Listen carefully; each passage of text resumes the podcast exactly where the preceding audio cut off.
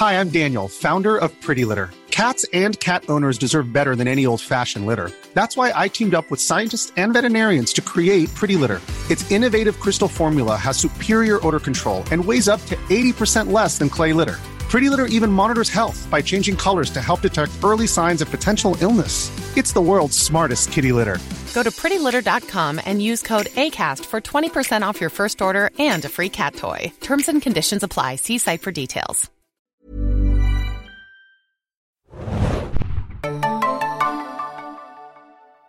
Herzlich willkommen, liebe Serienjunkies, zu einer neuen Ausgabe des Serienjunkies Podcasts. Mein Name ist Hanna und wir sprechen heute über Euphoria. Speziell die zweite Staffel. Wir werden alles spoilern zur zweiten Staffel, alle acht Folgen. Also seid gewappnet, dass ihr diese gesehen hat, habt. Im Abstandsstudio und in unserer äh, Wiener Korrespondenz begrüße ich den lieben Bjarne. Moin, Bjarne. Hallo, heute melde ich mich sogar aus Kärnten, nicht aus Wien. Also ah. noch ein bisschen südlicher. Schöneres Wetter sogar noch. Uh, okay, genau. Also dann trotzdem Österreich und hier natürlich äh, Hauptstadtstudio Berlin, ne, auch am Start. Ähm, vorweg, äh, wir haben darüber diskutiert, ob wir den Podcast machen sollen. Wir haben uns jetzt dafür entschieden, weil wir ja auch denken, trotz dieser äh, sehr schwierigen Zeiten auch, dass wir vielleicht für ein bisschen Ablenkung sorgen, auch durch die Besprechung, dass vielleicht auch da draußen die Serienjunkies äh, manchmal auch Serien gucken, natürlich für, für eine gewisse Ablenkung, äh, was ja, glaube ich, auch nötig ist manchmal. Und deswegen hm. hier also hoffentlich eine Stunde gute, schöne und äh, intensive Ablenkung. Also, dann legen wir los. Jana, ähm, Euphoria. Wir werden, wie gesagt, die gesamte Staffel besprechen. Und ich finde ja immer persönlich Staffelreviews auch schwierig zu strukturieren. Mhm. Wir haben versucht, ja. eine Struktur zu finden. Im Endeffekt hattest du ja vorgeschlagen, dass wir eigentlich keine Struktur haben müssten eigentlich für Euphoria. Ja. Und das ist komplette Craziness.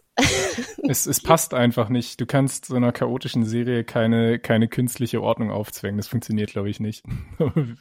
Schauen wir mal, wie es wird. genau, wir haben ein paar Fakten auf jeden Fall rausgesucht. Also nur nochmal, ne, am 9. Januar startete also jetzt die zweite Staffel auch zeitgleich bei Sky äh, im Original mit Untertiteln ähm, und am 27. Februar fand das Finale statt. Ähm, es sind acht Folgen, wie gesagt, und die deutsche Synchronisation wird auf Sky ab dem 23. März auch gezeigt werden. Also für diejenigen, die da noch ein bisschen warten wollen ähm, oder es vielleicht nochmal gucken wollen auf Deutsch, äh, ab 23. März geht's dort los. Biane, du hast neulich ja auch, finde ich, einen sehr, sehr interessanten Beitrag auf Serienjunkies ähm, geteilt, wo es so, ich habe es genannt, The Sins of the Fathers irgendwie. Erzähl mhm. doch mal kurz, worum geht es da und was hat das eigentlich mit Euphoria zu tun? Ja, Euphoria hat in dieser Staffel ja bei einigen Charakteren so ein bisschen die Rolle der Väter betont, wie vielleicht die Beziehung der äh, Teenager-Hauptfiguren zu ihren Vätern irgendwie auch so ein bisschen die Grundlage für viele der psychischen Probleme sein könnte. Und wenn ich das so sage mit der Grundlage, dann soll das jetzt nicht bedeuten, dass die Väter per se an allem schuld sind oder so, weil Schuldzuweisungen bringen ja in diesem Bereich sowieso nichts, wenn es um psychische Krankheiten geht. Aber es hat mich so ein bisschen alles, vor allem wenn wir jetzt über Nate gleich sprechen werden, Nate Jacobs oder auch um Cassie, die hat ja auch ein schwieriges Verhältnis mit ihrem Vater, ähm, das hat mich alles so ein bisschen an eine Zeit erinnert, wo ich mal in so einer Familienambulanz ähm, gearbeitet habe, wo eben die gesamte Familie zur Therapie kam. Und da nehmen die Väter aus meiner Erfahrung schon immer eine interessante Rolle ein, weil die den, den geringsten Zugang zu so etwas wie Psychotherapie meist mitbringen. Ich habe das da so ein bisschen verglichen, dass die da mit so einer ähnlichen Haltung hinkommen, wie wenn sie ihr Auto in die Reparatur bringen und dann quasi dem oder der Therapeutin sagen, so, dann repariert mal und dann können wir wieder los. Und es dauert dann tatsächlich immer erstmal ein paar Sitzungen, bis die Väter wirklich auftauen und verstehen, worum es geht. Und auch äh, ist es immer so ein Drahtseilakt, eben denen nicht das Gefühl zu geben, dass sie jetzt an irgendwas schuld sein würden, weil äh, häufig, wenn dann natürlich einer so ein bisschen in der Familientherapie blockiert, dann fühlt der sich dann oft auch in die Ecke gedrängt und hat das Gefühl, dass jetzt auf einmal alle gegen ihn sind. Und ähm, ja, wir haben ja tatsächlich auch in der neuen Euphoria-Staffel ein direktes Zitat, wo die Mutter von Nate das nämlich sagt, dass all seine Probleme und dieses ganze Leid, was die Familie erduldet hat, alles nur darauf zurückzuführen ist, weil ihr, was hat sie gesagt? Your stupid ass father didn't believe in therapy. Also wenn Cal Jacobs irgendwann mal äh, vielleicht an seinen Problemen gearbeitet hätte, dann hätte die gesamte Jacobs-Familie vielleicht einen ganz anderen Lauf nehmen können. Ich fand das ganz interessant, als ich deinen Beitrag las, weil ich musste so ein bisschen an die letzte Staffel von Ted Lasso denken. Und ich weiß nicht, ob du dich dort an dieses eine Zitat erinnerst, wo, glaube ich, ich glaube, Ted sagt das sogar, dass er irgendwie mhm. so sagte, ähm, genau, zeig mir deine Mutter und das ist irgendwie wie so eine äh, Betriebsanleitung für alles, was, mhm. äh, ne, was irgendwie verrückt bei dir ist, so ungefähr. Ja. Ähm, äh, da musste ich dran denken, ist das ist das so ein bisschen so eine moderne Herangehensweise auch an die Psychotherapie, dass man das jetzt irgendwie auch so über, weil ich habe das Gefühl, es war früher doch so immer so im Sinne von die Mütter sind an allem schuld. Jetzt, um das überspitzt zu, zu sagen. Ist so ein bisschen die freudianische Schule noch von damals, ne, dass irgendwie alles darauf zurückzuführen ist, dass man heimlich in seine Mutter verliebt sei. Ähm, aber es ist eigentlich auch dieses ganze systemische und Familientherapieansatz, das ist eigentlich gar nicht mal sowas Modernes. Also es hat wirklich auch eine ganz lange äh, Vergangenheit schon. Es ist nur modern, dass jetzt auch die hauptsächlich angesagte kognitive Verhaltenstherapie das auch so ein bisschen berücksichtigt und eben die in meinen Augen ziemlich sinnvolle Idee vertritt, dass äh, psychische Probleme nie nur einer Person alleine gehören. Und es geht auch gar nicht darum, wer, wer jetzt irgendwie daran schuld ist oder so, sondern im Endeffekt haben ja alle damit zu tun. Die gesamte Familie ist betroffen und alle haben auch ein Anliegen daran, dass es der betroffenen Person ähm, besser geht. Und darum ist, kann es eine unglaublich starke Ressource sein, wenn man die gesamte Familie einbindet und man kann da ganz viele so unauffällige, dysfunktionale Verhaltensweisen ähm, in der Familie herausarbeiten und die dann vielleicht auch ändern. Also es ist so ein bisschen alle ziehen am selben Strang und ähm, ja, so, es hat dann wieder mit der Mutter zu tun oder also natürlich haben Eltern einen großen Einfluss auf ihre Kinder. Ähm, aber man sollte da niemals irgendwie urteilend herangehen. Das ist ja so die Grundregel in der Therapie, dass es nie darum geht, jemanden zu verurteilen, sondern immer nur zu helfen. Du hast es ja schon genannt, die Familie, dass äh, da auch, dass es halt genau, dass es eigentlich keinen Schuldigen gibt oder sowas. Ne? Und ich fand, das war mhm. ja auch mhm. hier in der Staffel eigentlich sehr deutlich, fand ich, äh, zu spüren. In der fünften Episode war das, glaube ich, wo es hier um äh, Ruth natürlich äh, Relapse geht und auch was das eigentlich bedeutet für ihre Schwester und für ihre ja. Mutter ich hatte das Gefühl, dass das auch so ein bisschen so die eine der wichtigsten auch Episoden war, um das mhm. wirklich auch mal zu verstehen, dass also dieses, dass es jeden betrifft. Genau. Da fand ich auch eine ein Zitat richtig äh, also einfach total wichtig, weil das irgendwie viel zu selten ausgesprochen wird, diese Wahrheit. Das kommt nämlich von äh, Ruths Mentor Ali. Der sagt ihrer kleinen Schwester, du hast auch ein Recht darauf, wütend auf sie zu sein. Natürlich, sie hat psychische Probleme und wir müssen für sie da sein und so. Und gleichzeitig hast du trotzdem auch das Recht, wütend auf sie zu sein. Und sie, du kannst wütend auf sie sein und sie lieben und das Beste für sie wollen. Das geht alles zusammen. Aber diese Gefühle sind alle berechtigt auch dort und müssen auch irgendwie ihren Raum finden. Fand ich nämlich ganz interessant, weil ich habe manchmal auch so ein bisschen ähm, die Schwester und die Mutter vergessen, muss ich ehrlich gesagt sagen. Mm. Ja, die Serie glaube ich auch. Also die Serie vernachlässigt diese Figuren schon hin und wieder. Deshalb bin ich auch froh, dass es in dieser Staffel diese eine besonders starke Episode mit der Familie auch gab. Du hattest Freud ja schon erwähnt. Ähm, du hast ja auch einen psychologischen Background, ich nicht. Ich habe manchmal das Gefühl, als ich jetzt die zweite Staffel Euphoria sah, dass es wirklich oftmals auch so ein bisschen so Holzhammer war. Also dass wir eigentlich bei jedem Charakter irgendwie so einen Rückblick gesehen haben in die Vergangenheit und was eigentlich alles mit den mhm. Eltern passiert ist. Und als ob das so ja. eine Art Entschuldigung oder Vorwand sein soll, um das Verhalten besser zu verstehen. Und ich weiß nicht, mhm. manchmal fand ich, war ich sehr dankbar darüber, das zu haben, an die Hand zu bekommen für eine Art Verständnis. Manchmal fand ja. ich es aber auch so ein bisschen simpel. Mhm. Was die Charakterzeichnung und so angeht, finde ich allgemein bei Euphoria, kann man ganz ehrlich sagen, die Serie bedient sich bei den Figuren komplett an Klischees. Also vor allem, wenn es um die Highschool-Figuren geht. Wir haben da mit Maddie dieses typische, etwas selbstverliebte äh, Cheerleader, wie, wie heißt das, Beast Queen? Oder also die wie nennt man das? Ach, Queen äh, Bee. Queen Bee. Ja, Queen Bee. Genau. Und wir haben dann ihre etwas unsichere Freundin, die immer so ein bisschen in ihrem Schatten steht und damit ein bisschen hart. Also es sind ja, oder Nate Jacobs, dieser, dieser Highschool-Jock, der so obercool ist, aber eigentlich total äh, emotional, äh, weiß ich nicht, so verkümmert äh, eigentlich.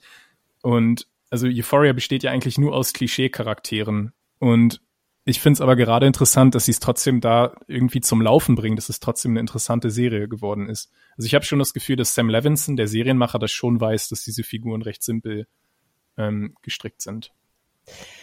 Und ich finde, das stört mich auch gar nicht, weil das halt so mhm. wunderbar verpackt ist, ne? In genau. Musik, in Bilder, in tollen Szenen, in, das ist ja wie so ein, so ein ganzes Package, ne? Und ich finde ja auch, sage ich mal, die Charaktere sind ja nur ein kleiner Teil auch davon.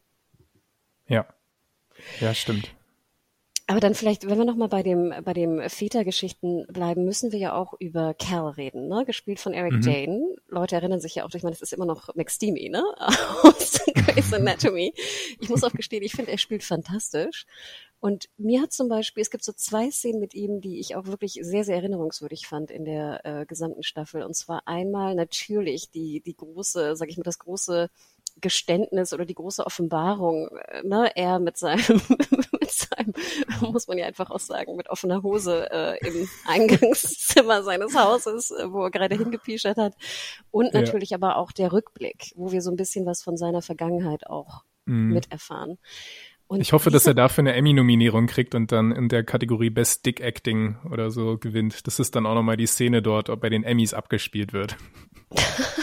also, perfekt. Ich, fand, ich, habe auch irgendwo so einen Beitrag gelesen, wo es auch darum ging, um sozusagen Dick äh, ähm, Make-up.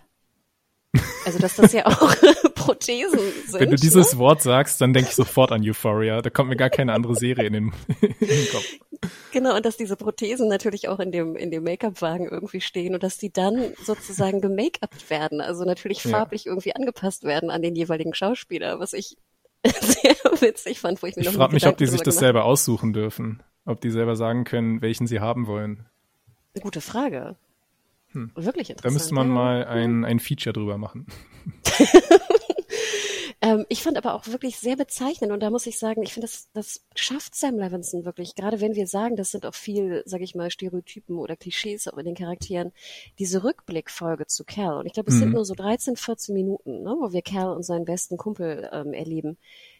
Wie viel Gefühl ich hatte diesen beiden Dudes ja. gegenüber. Und ich meine, es ist ja auch so eine Bro-Freundschaft, ne? Wie du schon sagtest, das sind mhm. dann so, so die, die wresteln da irgendwie und sind so Jogs und sowas. Aber irgendwie hatte ich so viel Zugang zu diesen Dudes mhm. und irgendwie deren Liebe. Und das, das, das Finale ja. ist ja dann auch, dass sie woanders studieren wollen und dann in dieser Bar, die ja dann ne, mhm. wieder besucht wird von Cal später, zu NXS äh, tanzen, ne? Diese Tanzszene ja. alleine. Wie viel Gefühl ich auf einmal und Zugang hatte zu Cal, fand ich unfassbar. Ja, das ist wirklich ein Zaubertrick, den, den, da will ich Sam Levinson einfach nur applaudieren, diesen Charakter, den man in der ersten Staffel so dolle verdammt.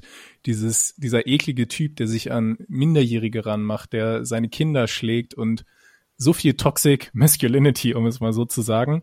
Und dann kommt Sam Levinson, ich glaube, das war ja schon in der zweiten Folge und lässt mich auf einmal für den fühlen. Also das war schon echt, dass das funktioniert, ist unglaublich. Und mir hat auch vor allem diese Love Story mit diesem Derek so tatsächlich leichte Black Mirror äh, San Junipero Vibes auch gegeben. Also vor allem mit diesem, was war das, 80s und dann tanzen sie dort in der Disco und das ist alles erstmal so ein schüchternes Annähern und dann auf einmal funkt es doch und dann funkt es vielleicht doch nicht. Also ja, wirklich eine der denkwürdigsten äh, Szenen der gesamten Staffel in meinen Augen.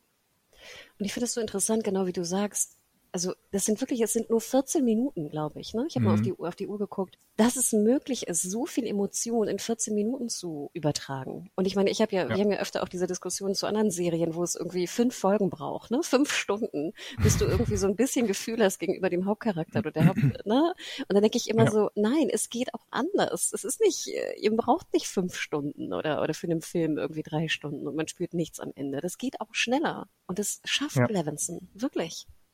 Absolut. Und da vielleicht auch schon mal ein kleiner Kritikpunkt. Diese ähm, Cold Opens, wie man es ja nennt, also was wir in der ersten Staffel immer gesehen haben, eine Figur lernen wir dann in den ersten zehn Minuten ungefähr nochmal von einer ganz anderen, intimeren Seite kennen, so mit so einer allwissenden Zendaya als Erzählerin das ist in meinen Augen, das war das erste, was mich hat mit Euphoria, ähm, in, also was, was dafür gesorgt hat, dass ich mich in Euphoria verliebt habe, damals in der ersten Staffel. Und in der zweiten Staffel war es auch schon wieder genial. Ich meine, die allererste Szene der neuen Season ist, glaube ich, der Satz, Fesco's Grandma was a badass. Und dann kriegen wir diese Background-Story von Fesco und von Ashtray und seiner Großmutter. Auch für mich eine der stärksten Szenen. Danach kam das mit, mit Cal Jacobs, mit dem Vater von Nate und dann kamen gar nicht mehr wirklich viele Code Opens. Also dann war es noch so ein bisschen vereinzelt, eins zu Nate, so glaube ich so halb, eins dann zu Rue. Und insgesamt hat sich Sam Levinson von diesem in meinen Augen stärksten Stilmittel der Serie leider verabschiedet. Und das hat mich wirklich ein bisschen traurig gemacht. Interessant. Ich fand es, ich, was ich liebe, und das kann ich schon mal vorweggreifen bei Euphoria, ist, dass ich nie weiß, was ich kriege. Ich werde immer wieder überrascht, mhm. auch mit den Anfängen. Und ich muss sagen, ja. jetzt so nach der ersten Staffel, es hätte mich auch ein bisschen gelangweilt, wenn wir da so ein bisschen in so einer auch wieder ne, harten Struktur geblieben mit dem Cold Opener zu jedem Charakter. Ich fand es ganz geil, mhm. dass du einfach, du hattest ja auch eine Folge, ich glaube, das war eine schon der Theaterfolgen, wo du nachher nur noch so ein was war das, so eine, so eine Blumenstickerei oder so siehst, ne? Für so ein paar oh ja, das war auch schön. Minuten mhm. oder sowas. Und dann steht irgendwie Ouvertüre, ne? Ja. Und dann geht's los. Und ich dachte mir so, wie gesagt, du wirst einfach immer überrascht. Das ja, ist für das mich ist ein so wichtiges, wichtiger Punkt, das stimmt. Unvorhersehbarkeit gehört fest zu der Erfolgsformel der Serie. Hm, da stimme ich dir Und zu. deswegen kann ich das gar nicht als Kritik sehen, sondern fast als mhm. was Positives. Ja, also. Ja, ich, ich weiß, was du meinst. Wenn du es so logisch erklärst, macht es Sinn, aber es hat mir trotzdem gefehlt. du hast es schon gesagt, ne? Fesco's Gram Grandma, ähm, dann auch Ashtray. Insgesamt muss man ja sagen, das ist fast eine kleine Kritik, die ich habe in der Serie. Habe ich mhm. das Gefühl, wir haben sehr viel Zeit mit neuen oder anderen oder Side-Charakteren verbracht und ja. haben so ein bisschen einige vergessen oder mhm. weniger beachtet. Und da würde ich vor allem Jules nennen. Ich finde, sie ja. ging echt ganz schön unter. Ähm, Cat war eigentlich kaum existent. Mhm.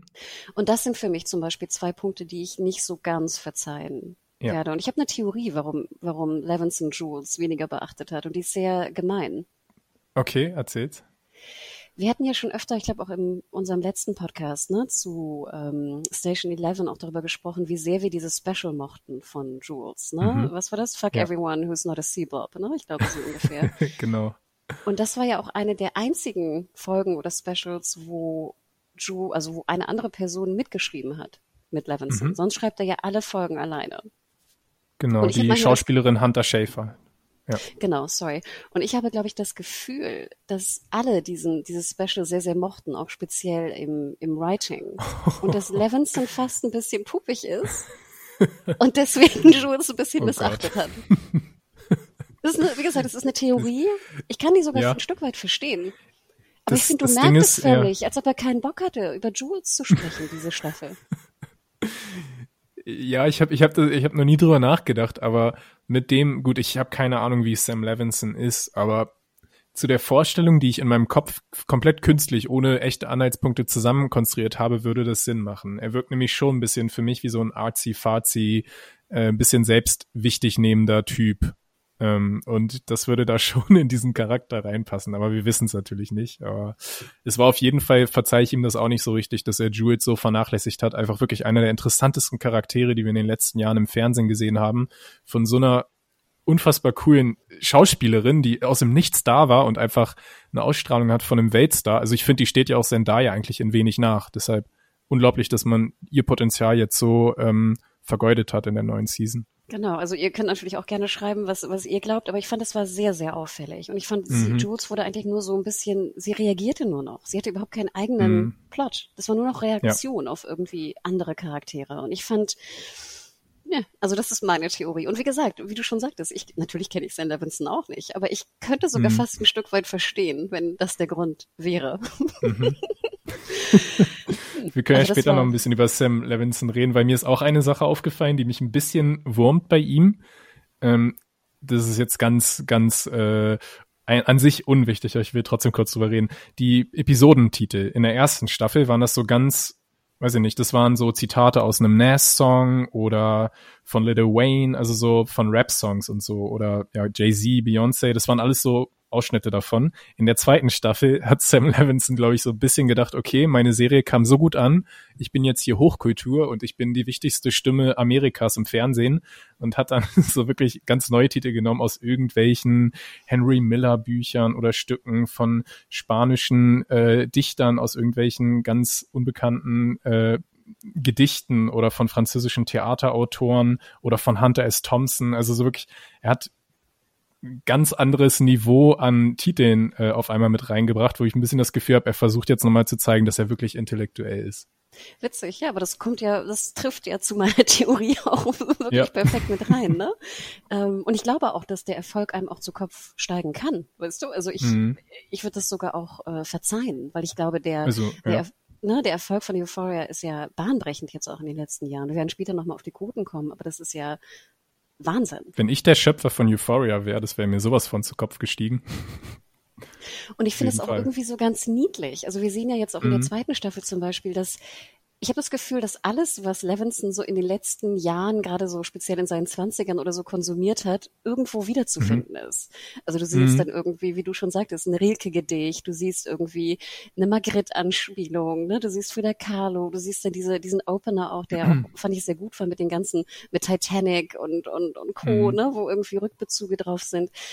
Ich kann ihm das irgendwie verzeihen, weißt du? Ja, es ist ja auch interessant. Also ich habe mir so ein bisschen, meine Idee ist, dass er das Gefühl hat, Euphoria wird ein bisschen zu sehr von Teenagern gefeiert, weil es ist ja auch eine Serie, da können wir auch noch ein bisschen drüber reden, die Social Media mäßig einen unglaublichen Hype auslöst. Du hast mir da auch diese TikTok Challenge gezeigt und vielleicht versucht er, indem er jetzt diese neuen, diesen neuen Ansatz macht und so, ich kenne auch Rilke und nicht nur Jay-Z Songs, versucht er vielleicht nochmal zu, äh, zu betonen, dass er erwachsener ist oder ein bisschen distinguierter als der typische Teenager. Ich weiß nicht. Ach wirklich? Ich habe das eher als Kompliment an Teenager gesehen. Weil mhm. ich zum Beispiel, ich erinnerte mich dann komischerweise sehr an, als ich so auch in meinen, sag ich mal, frühen Zwanzigern war, äh, war ich relativ oft in den USA und da waren auch, und ich habe gemerkt, wenn du mit mit sozusagen sehr intelligenten und ähm, gebildeten Amerikanern zusammenhängst, sind die ja auch mhm. sehr mhm. deutsch gebildet. Also die ja, kannten wirklich stimmt. auch Rilke und Co. Und ja. das war wirklich mhm. so ein bisschen auch, ich dachte manchmal so, huch, okay, also die Physiker, Physiker könnte ich jetzt nicht zitieren, weißt du? Und ich dachte mhm. mir so, ach wild. Und ich, deswegen habe ich das Gefühl, dass, dass das jetzt nicht so abgehoben ist, sondern dass es eher fast ein Kompliment ist an die Jugend, mhm. die auch wahnsinnig intellektuell sein kann. Ja, ja, das stimmt eigentlich, wenn ich drüber nachdenke. Also die Erwachsenen kommen in Euphoria meist sehr viel dümmer weg als die Jugendlichen. Also die Jugendlichen sind ja wirklich die, die, die reiferen und intelligenteren Figuren sind auch in der Serie. Also dementsprechend würde es eher dazu passen, dass er das vielleicht so wahrnimmt. Ja. Genau, und hier nochmal kurz die, die Info auch. Ich habe mich totgedacht bei der TikTok-Challenge. Also ich bin nicht bei TikTok, deswegen habe ich damit wenig zu tun, aber irgendwer hat mir das auch geschickt. Und zwar gab es eine Challenge, ich glaube, die heißt Why Aren't You in Uniform? Und es mhm. geht darum, dass sie alle bei Euphoria nicht so aussehen, als würden sie zur Schule gehen. Ne? also der, der, der Schulgang, also generell spielt ja, das finde ich ja sehr genial bei Euphoria, Schule spielt ja eigentlich überhaupt keine Rolle. Also ja. Lehrer, Unterricht, Hausaufgaben. Stimmt. Ne? Das, das ist ja eigentlich nicht existent. Was finde ich aber irgendwie ja auch stimmt. Wenn wir an unsere Schule denken, mhm. war ja eigentlich der Schulinhalt, die Hausaufgaben, die wir haben oder die Arbeit, die wir schreiben, total irrelevant zu unserer eigenen Entwicklung. Mhm, Aber, ja. ne, vielleicht ein anderes Thema. Aber hier, also in dieser Challenge geht es halt darum, dass du halt immer jemanden siehst, der normal zur Schule geht, also irgendwie in, in Sweatpants und im Rucksack und im Hoodie und dann natürlich in Euphoria geht er aber nicht oder sie nicht so zur Schule, sondern ist halt komplett so Maddie-Style aufgemacht, ne? Also sehr in diesem ikonischen schwarzen, ne, gelöcherten äh, Dress und Co. Ähm, und ich, das ist so witzig. Also bitte, wenn ihr es noch nicht gesehen habt, ich pack's auch in die in die Beschreibung. Das sind dann äh, bei YouTube kann man es auch so Zusammenschnitte gucken. Es ist, finde ich, ich habe wirklich gelacht. Du auch, oder? Ja. Ja, ich kannte es auch nicht, das ist mir geschickt und es ist herrlich. Vor allem, es verbindet Euphoria und SpongeBob und mehr, mehr kann ich mir nicht erhoffen im Leben. Also Euphoria und SpongeBob als Meme zusammen, perfekt. Und dann natürlich auch, sie haben ja auch meist keinen Rucksack oder so um, ne? Die Mädels haben meist so winzige Handtaschen und auch Nate hat ja, ist ja viel zu cool für einen Rucksack. Ne? Im Hintergrund siehst ja, du dann ja. so die Normalos, die irgendwie Rucksäcke tragen, aber Nate hat nie einen Rucksack irgendwie um. Also sehr, sehr herrlich. Und auch nochmal zu dem, zu dem Memeness. Also hier, Twitter hat es selber veröffentlicht. Und zwar hm. ist Euphoria die meist zitierte Serie auf Twitter in dieser Dekade, also in den letzten zwei Jahren. Ich schätze mal, dass zwei Game of Thrones ja. ne, vielleicht dann noch ein bisschen, also in den Zehnerjahren ja, auch ne, hm. stärker war. Ähm, aber hier, was war das? Äh, mit mehr als 34 Millionen Tweets. Hm. Ich war auch ein, zwei oder drei davon. Mhm, ich, ich, ich mehrfach. Und ich fand auch interessant, wer sind die Charaktere, die am meisten mitgetweetet wurden? Was schätzt du? Oh, darf ich raten? Drei, ja. Mh, die, ähm, die, drei Top. Ja, natürlich Jules einfach, weil sie fabulous ist. Das ist Nummer zwei. Nummer zwei nur, okay. Mhm. Ähm, Jetzt für hm, diese Staffel. Maddie, Maddie ist, glaube ich, schon auch eine Queen, oder? Nein. Nicht? Bei Twitter nicht. Okay. also ich weiß, dass Lexi verdammt beliebt ist, also Lexi muss dabei sein. Genau, also das ist ein bisschen gemein. Es ja. geht natürlich vor allem um Fexi, ne? Also Fesco, ja, und, Fesco Lexi, und, Lexi, ne? Und dann wurde daraus Fexi und das ist wirklich mit Abstand Nummer eins jetzt gewesen in der zweiten Staffel. Wow. Und Nummer drei ja. ist Nate. Also kann ich vielleicht vorwegnehmen. Nate. Ja, verdammter Nate. Dann lass uns doch mal sprechen zu Nate, weil ich habe das Gefühl, Nate ist noch einer der Charaktere, die mit Cassie zusammen und vielleicht auch dieses Dreieck, was ich am wenigsten verstehen kann irgendwie. Das ist für mich so, okay. so ein riesen, riesen Blub irgendwie. Weil ich meine, Nate also, im Endeffekt ist mhm. ja der, der, der psychopathischste von allen. Auch ich fand am ja. krassesten auch diese Szene mit der Pistole, wo er äh, zu Maddie geht, um die CD zurückzubekommen. Mhm. Also fand ja, ich wirklich war... crazy town. Mhm. Du hast die Vergangenheit natürlich und seine sozusagen mit seinem Vater die Beziehung auch schon beschrieben ich verstehe manchmal auch gar nicht, was Nate will. Wen er liebt, ja. wen er nicht liebt, mit wem er zusammen sein mhm. will. Ich verstehe es einfach nicht. Wir kriegen ja manchmal, wir haben ja ab und zu mal Ausschnitte bekommen, als er da im Krankenhaus war, wie er sich sein perfektes Leben vielleicht vorstellt.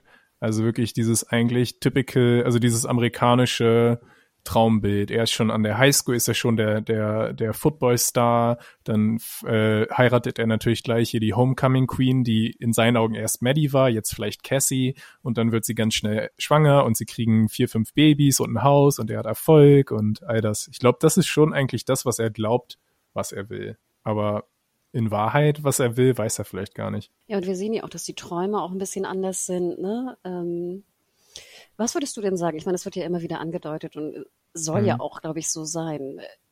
Ist Nate schwul oder nicht? Mhm, gute Frage. Naja, er oder muss bi. ja nicht ich weder noch sein, ja. Sagen, ne? er, könnt, er könnte bi sein. Also auf jeden Fall hat er irgendeine, also auch ein, ein breiteres Interesse, nicht nur an Frauen. Ähm, das ist, glaube ich, ziemlich offensichtlich.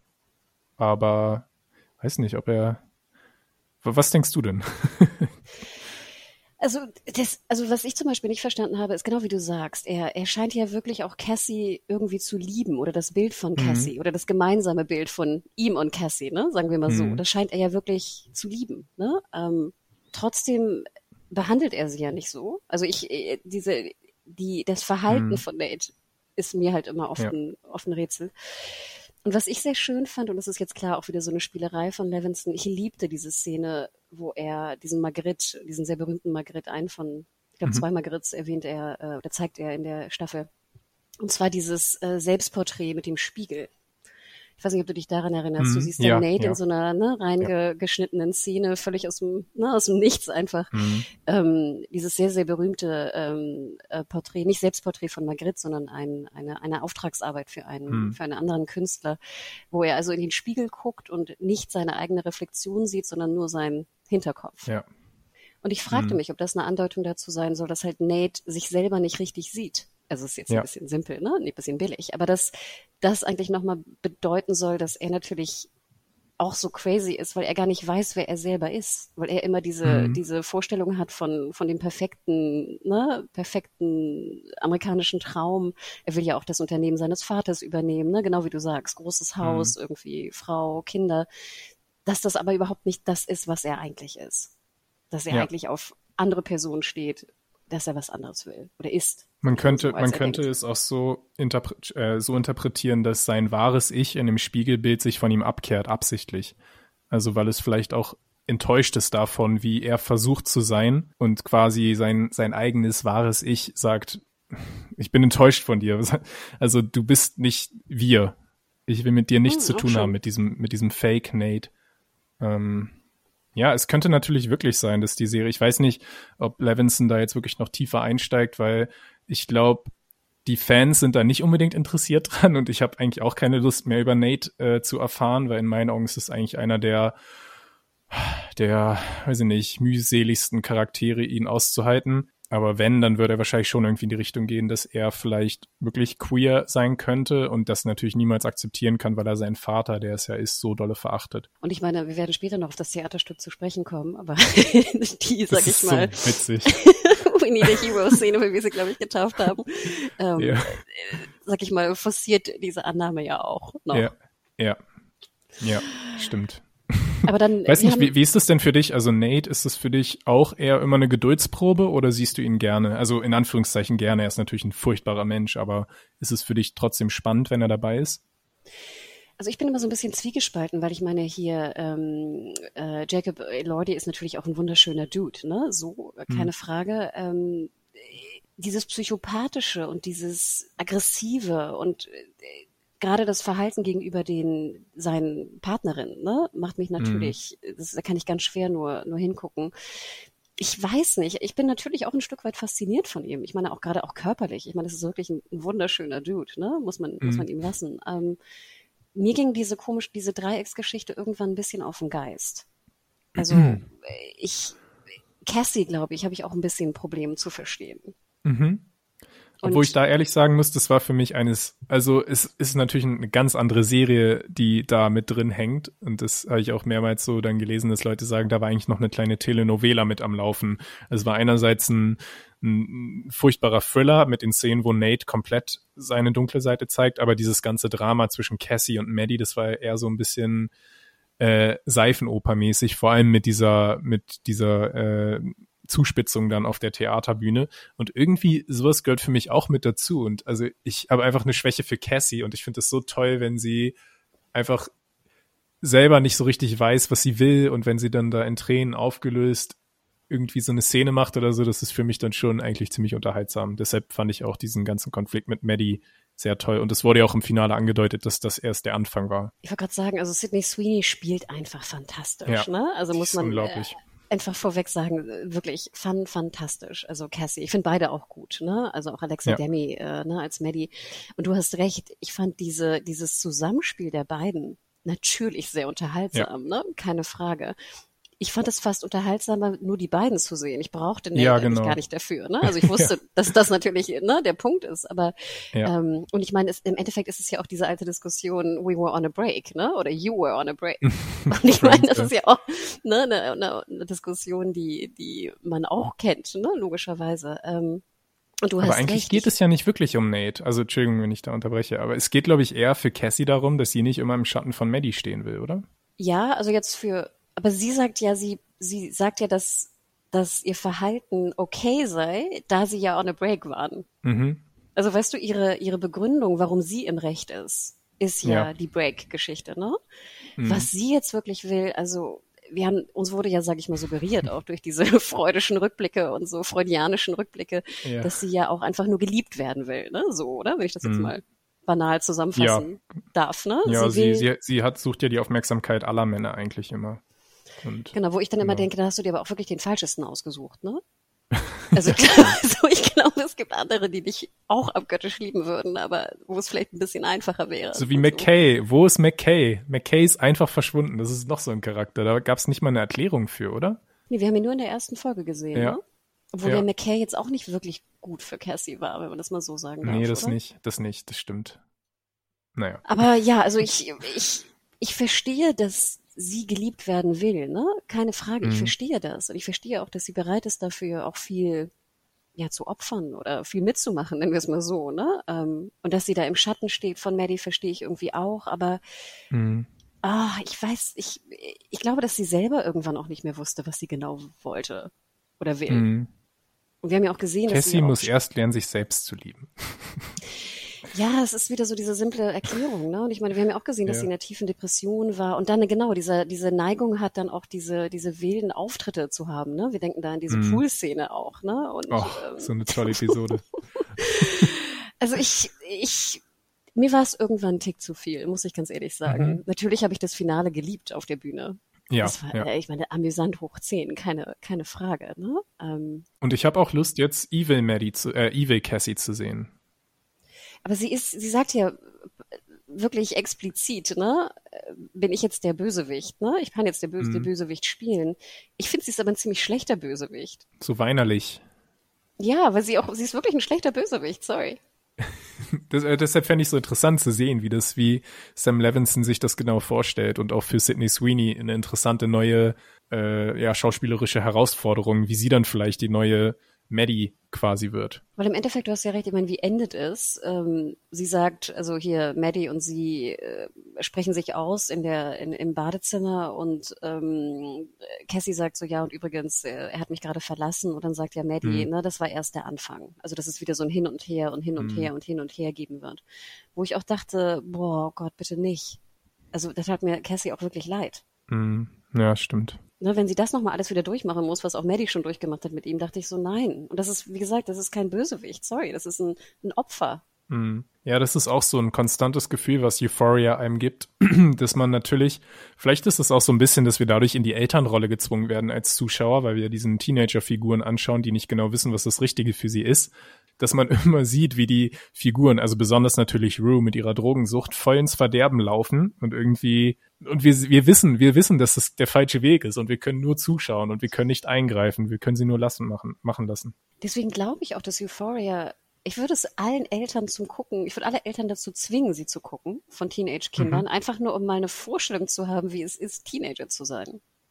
Und klar, ja. es ist völlig überspitzt und, und crazy. Also ich glaube, wir alle, ich glaube auch nicht, dass du so warst wie, wie Nate oder so früher, ne? Oder ich wie, wie Cassie oder Maddie, ne? Das ist natürlich. Ich war eher wie Lexi. ich glaube, wir alle waren eher wie Lexi. Ja.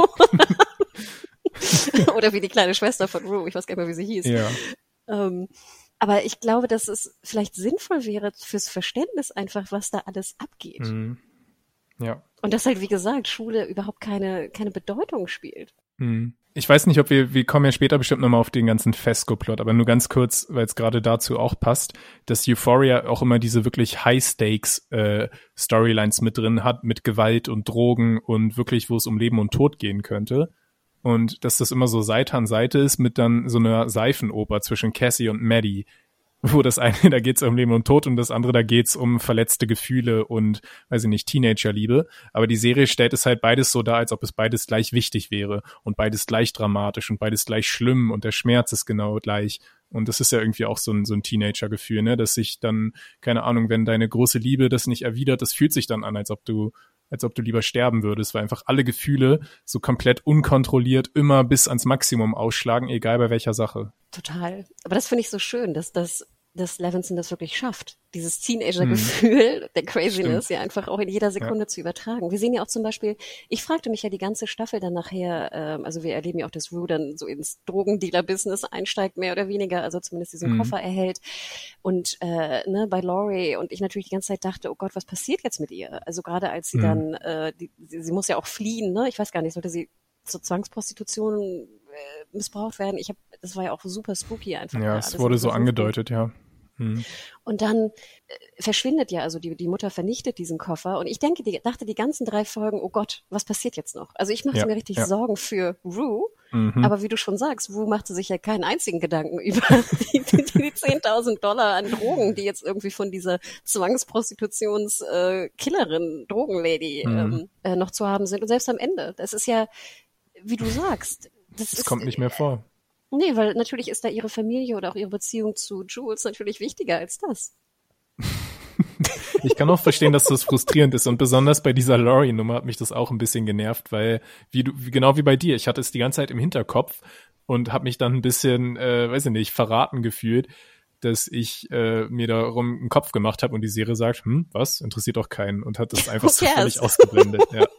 Das ist natürlich frustrierend, aber es passt wahrscheinlich wirklich perfekt für dieses Gefühl, was Levinson dort vermitteln will, ja. Aber dann lass uns doch mal kurz um diesen ganzen Drogenplot zu sprechen, denn ich muss sagen, ich fand, der war sehr, sehr groß und ich mhm. brauchte mhm. den nicht wirklich. Und meine nee. Theorie ist, dass Levinson beweisen will, dass er Action-Szenen und so Drogen-Spannungsszenen gut bringen kann. Und das kann er wirklich. Ich finde, er kann auch Action-Ballerszenen, kann er super ja. gut rüberbringen. Er kann es. Aber ich denke ja. immer so, du musstest mir es nicht beweisen. Ich hätte eigentlich lieber was anderes ja. gesehen. Er kann das ja später in der Serie irgendwann mal machen, in einer anderen. Das muss ja nicht bei Euphoria mit rein. Ja, ich sehe das genauso. Also für mich wirkt dieser ganze Teil immer wie ein absoluter Fremdkörper.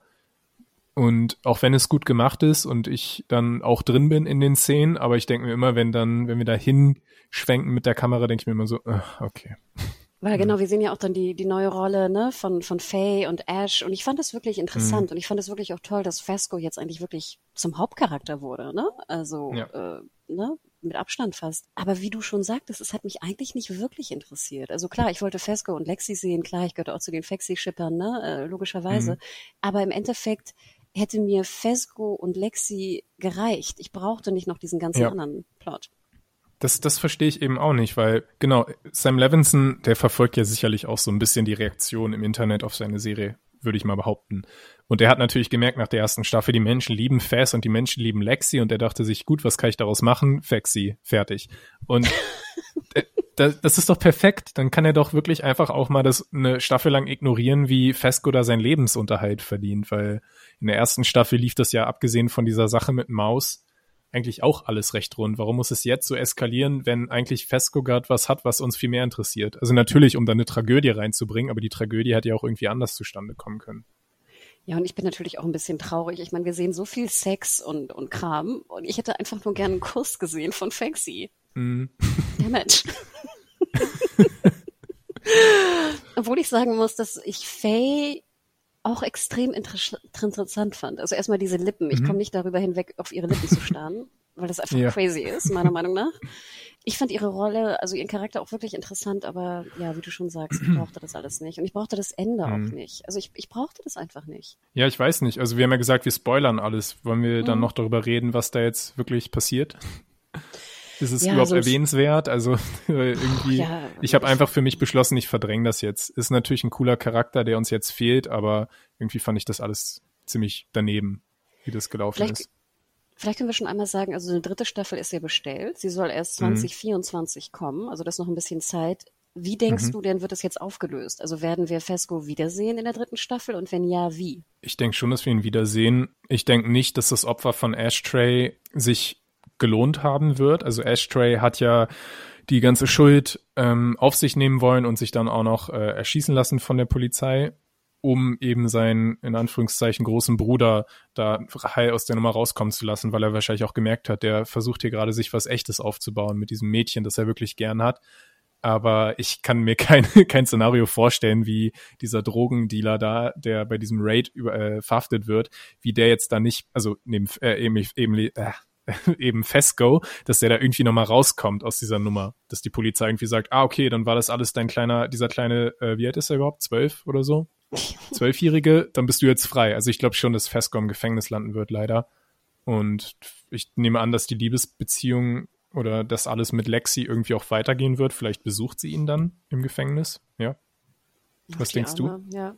Ja. Also ich gebe dir recht. Also ich, ich meine, seine Abdrücke sind ja auch noch auf dem Messer und so, ne? Ja. Ähm, klar, ich denke, Faye wird wahrscheinlich für ihn aussagen irgendwie, ne? Mhm. Wir haben ja auch nochmal gehört, dass, dass Faye das ja auch ziemlich schlau dann so auf Laurie drückt. Also ich denke, dass dann dieser Laurie-Plot vielleicht ja. auch für Rue gut ausgehen kann. Mhm, ja, stimmt. aber ähm, also ich meine, Fez muss, Angus Cloud muss ne, wiederkommen, keine Frage. Ähm, ich habe aber natürlich wenig Bock, dass da jetzt eine Brieffreundschaft im Gefängnis draus wird. Ja. Ich glaube, Levinson will nämlich in der dritten Staffel beweisen, dass er auch Gefängnisdrama kann und dann dreht sich das dann nur noch um oh Gefängnisdrama. Nein. Bitte nicht. Oh no. Oh Gott. Und ja, dann Fez und Cal im Gefängnis, ne? Hm. ah ja, stimmt. Ach, Cal auch. Also, mh, hm, ja, ich weiß nicht. Aber dann lass uns jetzt noch mal zu dem großen eigentlich Finale, Finale yes. kommen, das Theaterstück. ja. Wahnsinn. Also als es losging, wir haben ja schon so, sag ich mal, Anspielung gehört, ne, von Lexi, dass sie also auch an diesem Theaterstück schreibt. Und ich dachte mhm. immer nur, das wäre so ein Kniff für eine Offscreen-Stimme, weißt du? Also ich dachte, ja. das ist der perfekte Kniff, ne, um das einfach weiterzubringen. Mhm. Und ja auch diese alte Frage, ich glaube, das, ich weiß nicht, habe ich bestimmt, also ich hatte das schon sehr, sehr oft, ich, du schätze ich mal auch, oder wir alle, wenn du in irgendwelchen Szenen bist, dass du denkst, das ist eigentlich wie ein Film. Mhm. Ja. Oder? Also mittlerweile, ne, denke ich, äh, das habe ich immer schon gedacht, bei vielen Sachen in meinem Leben. Das ist jetzt irgendwie eine Filmszene oder sowas. Mhm. Und ich glaube, das ist ja auch ganz normal. Und ich glaube, das wird wahrscheinlich heute auch viel öfter noch sein, wo wir sehr viel mehr Filme konsumieren als früher. Ja. Und dann macht er aber wirklich, dann sehen wir das Theaterstück ja schon. Und das, da war ich sehr überrascht. Ich dachte wirklich, das wäre mhm. nur ein Kniff und wir werden es nicht sehen. Und dann sehen wir das Stück. Und erstmal zwei Gedanken, die ich dabei hatte. Würdest du so ein Theaterstück über deine Freunde und deine Familie schreiben? Und wie viel Geld bitte hat diese Schule? ja, also ich glaube, die, ich glaube, die Schule hat mehr Geld als, äh, als manche Serien. A lot can happen in three years, like a chatbot may be your new best friend. But what won't change? Needing health insurance. United Healthcare Tri Term Medical Plans, underwritten by Golden Rule Insurance Company, offer flexible, budget friendly coverage that lasts nearly three years in some states. Learn more at uh1.com. Budgets. Also es war keine Ahnung. Es war echt eine Broadway-Inszenierung. Aber das war die würde ich das, glaube ich, die ich jemals gesehen habe. Ja, total. Oh, sogar mit einer Drehbühne. Eine Wahnsinn. Drehbühne. Das haben ja wirklich nur die besten Shows überhaupt. Und das war nur in einer Szene einmal eingesetzt. Also ja, Lexi hat da echt ganz schön was ausgeben dürfen. But she's a genius, you know. Ja, ähm, nee, ich würde es nicht machen, aber ich kann schon sehen, wie äh, Lexi sich in ihrem intellektuellen und manchmal auch so ein bisschen, weiß ich nicht, irgendwie habe ich das Gefühl, dadurch, dass sie mal so ein bisschen sozial an der Seitenlinie steht, fehlt es ihr auch so ein bisschen an Einfühlungsvermögen. Und sie kann sich dann wahrscheinlich wirklich einreden, dass sie das da alles aus noblen Gründen macht. Und sie sagt es ja auch immer wieder. Ich will, ich will den Leuten ja gar nichts Böses. Ich will, Maddie, ich will meine Schwester Cassie ja gar nicht bloßstellen, sondern ich will ja nur die Gefühle irgendwie ähm, aufarbeiten und was weiß ich. Ähm, und Fess, der bestärkt sie da drin auch noch ein bisschen. Und ja, es kam natürlich nicht wirklich so gut an bei einigen Leuten. Also ihre Mutter fand's toll. Übrigens auch, also Alana Ubach, ich weiß nicht, wie du sie aussprechen würdest die Mutter von Cassie und Lexi, also die Schauspielerin, auch wirklich eine der besten Performances dieser Staffel. Zusammen mit Ethan auch, oder Ethan, der sie ja dann sogar in dem Theaterstück spielt. Das ist auch einfach, oh. Ich habe jetzt nämlich schon den Verdacht, dass, dass die Mutter von den beiden, äh, gespielt von Alana Ubach und äh, Ethan in der dritten Staffel zu Hauptfiguren werden, so wie es jetzt Ach, Lexi dass sie zusammenkommen. Von mir aus auch das. Wenn er über 18 ist, natürlich. Ne? Ja, ja. Aber du hast recht, ich habe geliebt. Hm. Also ich hatte das Gefühl, die Mutter waren so, war so wie wir, weißt du? Ich fand sowieso das Publikum, hm. man fühlte sich ja wie, die als wären wir auch in dieser, in dieser ja. Aula, genau, ne? Und würden äh, so verwundert wie Rue gucken oder so begeistert wie andere, so verwirrt wie die einigen. Und dann hatte ich das Gefühl, nein, ich bin gerade die Mutter, die einfach nur schreit und applaudiert. Ja, ja. Also ja, vielleicht hatte Lexi ja eh recht, das zu machen, weil es gab ja positive Reaktionen. Wir kommen ja dann wahrscheinlich am Ende auch nochmal zu Rue. Rue könnte dieses Stück ja wirklich das Leben gerettet haben. Also so gesehen war es das wert, in meinen Augen. Ne? Genau, sie sagt ja auch, ne, es muss manchmal auch ein bisschen wehtun, ne? Das ist ja auch mhm. so ein mhm. bisschen so das, das Fazit. Dann denke ich aber auch immer so, eigentlich wie schade, das sind ja alles Themen, die sie ja potenziell noch mit ihrer Schwester hätte besprechen können. Also ich denke ja, ja immer, besser man spricht mit Leuten über diese Themen, als dass man äh, als dass man sie bloßstellt vor Publikum. Denn ich finde nachher schon diese, wir haben ja nur den Anfang gesehen der Szene, aber diese Szene da auf diesem ähm, Pferd, ne, auf diesem, wie heißt es da, Karnevalspferd. Oh ja, das war echt. ich meine, die Vorstellung, dass deine Schwester das dann spielt vor Publikum, also spielen lässt, so rum, da mhm. denke ich ja schon, das hat ja nichts mehr mit irgendwie Aufarbeitung oder irgendwas zu tun. Das hat ja wirklich nur mit Bloßstellen ja, zu tun. Bloßstellen. Ich musste dabei ganz doll an einen Song von Lily Allen denken. Ich weiß nicht, ob du den kennst. Lily Allen, die britische Sängerin, ist ja die Schwester von äh, Alfie oh, Allen, den wir Alfie. aus Game of Thrones als äh, Theon Greyjoy kennen oder als Reek. Und ähm, Alfie, die hat ein Lied über ihn. Hm. Alfie, genau. Ja, der heißt eh Alfie, ne? Nicht My Little ja. Brother. Ja, es ist sogar eindeutig, sein Name steht da drauf. Und dieser Song und das Video, das ist so beleidigend. Also sie stellt ihren kleinen Bruder da wie den, ja, wie den, es ist wirklich extrem gemein. Und ja, das, das übertrifft es vielleicht sogar noch ein bisschen, die, das Stück von, von Lexi. Also anscheinend ist das vielleicht so ein Ding, was manche Künstler einfach machen wollen. Und sie reden sich dann ein, ja, Hauptsache ich bin ehrlich und Kunst muss wehtun. dann ist es natürlich auch leicht wenn man diesen narzisstischen äh, Gedanken einfach so einnimmt. Das ist ja auch so ein bisschen ne, die, die Quintessenz auch der Staffel, ne? dass Lexi sozusagen mhm. dann durch Kunst irgendwie so sich selber findet. Ich weiß nicht, Wu versucht es durch Drogen, was natürlich nicht erfolgreich ist. Ne? Mhm. Cassie durch, keine Ahnung, Sex und Liebe, also ihre Definition von Liebe. Ja. Ich, ja, ich also wie gesagt, ich bin dankbar, das gesehen zu haben, weil das war natürlich mhm. genial. Auch diese Rückbezüge zur ersten Staffel, die Gespräche, die teilweise wieder aufgenommen wurden, diese allein wie es visuell rübergebracht wurde, die Verbindung, ne, der Schnitt von teilweise den, den echten Szenen, den Theaterszenen, ja. dann teilweise mit den echten Schauspielern, dann den, den Schauspielerinnen aus dem Theater. Mhm. Wahnsinn, Wahnsinn. Und ich ja, meine, Euphoria absolut. hatte ja auch immer was sehr Theatermäßiges. Ne? Wir haben ja öfter diese Szenen, wo dann einfach so alles Licht ausgeht und so ein Strahler auf irgendwie eine Person kommt oder so. Ne? Mhm. Ne? Das ja. Genius, absolut. Aber auch halt, finde ich, von der normalen, wenn wir da jetzt mit Logik reingehen, auch ein bisschen aber das, ich glaube, da muss man sich eh von verabschieden. Ne?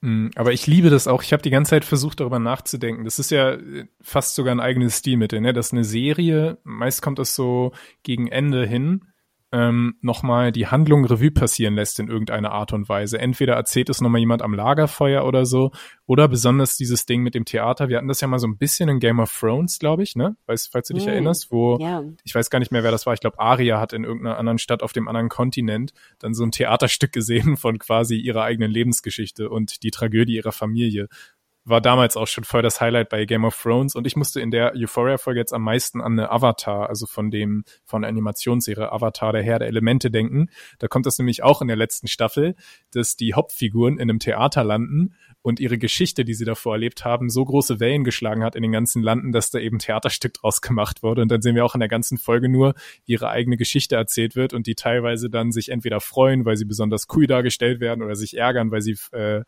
ja verspottet werden. Und ich liebe das. Jede, es sollte ein Gesetz geben, dass jede Serie das machen muss, kurz vorm Ende ihrer, ihrer Laufzeit. Ich weiß nicht, fallen ja. dir noch andere Serien ein, die sowas gemacht haben? Es gab eine ganz kurze Theaterszene bei Wheel of Time, aber ziemlich mhm. am Anfang schon, wo sozusagen noch nicht viel raus war. Deswegen fand ich es ein bisschen blöd, weil wie du schon sagtest, es muss natürlich, du musst ja schon was erlebt haben in dieser Welt, damit ja. du Rückbezüge machen kannst. Ne? Du darfst es nicht mhm. zu weit vorne machen.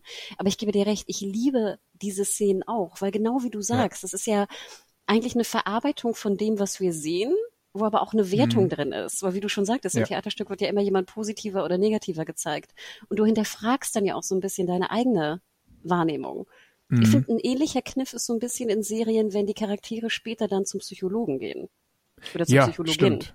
Ja. Und dann mhm. hörst du nämlich, ne, sozusagen, was sie denken und du denkst so, hä, ich habe das doch ganz anders gesehen. und dann ist natürlich ja. der geniale Kniff, wenn der Psychologe oder die Psychologin auch zum Psychologen geht. um das Gehörte dann wieder zu, ja. ne, zu analysieren. Ah, aber du hast recht, es ist, ein, so es ist ein bekannter Kniff, ne, der aber wahnsinnig ja. gut funktioniert. Wir haben es so ein bisschen, ist mir gerade noch eingefallen, ähm, bei Station 11 gegen Ende hin, wo aber zufällig ein, äh, da ist es dann Hamlet, das Hamlet-Stück so ein bisschen die Reise der Figuren widerspiegelt. Das finde ich, da fand ich es eben auch, ey. ah, okay, das ist, ja, okay. Das ist erst mhm. Folge, ich glaube in Deutschland ist es sechs oder sieben sind wir gerade. Alles klar, okay. Müssen wir vielleicht sorry. rausschneiden, sorry. Ja. nee, nee, nee, es ist, es ist gut. Ich, wie gesagt, ich denke auch jeder sollte Station okay. 11 weiterschauen. Ähm, ja, aber du hast recht. Und ich glaube, das ist auch das Gefühl hier, weil wir, wir hm. sehen hm. ja etwas und wir freuen uns ja auch immer, wenn wir etwas erkennen. Ah, das war ja. aus der Szene und so. Das hat ja schon was mit auch Freude, weißt du, zu tun. Ja. Ja, genau. Ah, Wahnsinn. Gerne. Und dann natürlich die, das Highlight des Stücks haben wir natürlich jetzt auch noch nicht angesprochen. Ethan als Nate, nachdem er schon die Mutter von, von Maddie und Cassie so perfekt, äh, nicht mehr, ich sag, ich verwechsel, also in dem Podcast habe ich jetzt bestimmt zehnmal Maddie und Cassie verwechselt und Lexi. Aber ich hoffe, ihr wisst, wen ich meinte. Also die Mutter von Cassie und Lexi. Und genau, jetzt spielt Ethan, der arme Ex-Freund von, von Cat, der auch wirklich auf brutalste Art und Weise abserviert wurde. Das war auch eigentlich eine ziemlich lustige Szene. Ähm, ich fand die spielt jetzt doof. den Nate. Fandst du, okay. Ich fand die Warum? wirklich doof. Genau, es ist mhm. diese Restaurantszene, wo sie dann so vorgibt, irgendwie einen Gehirntumor zu haben oder irgendwas, oder? Ja, ja.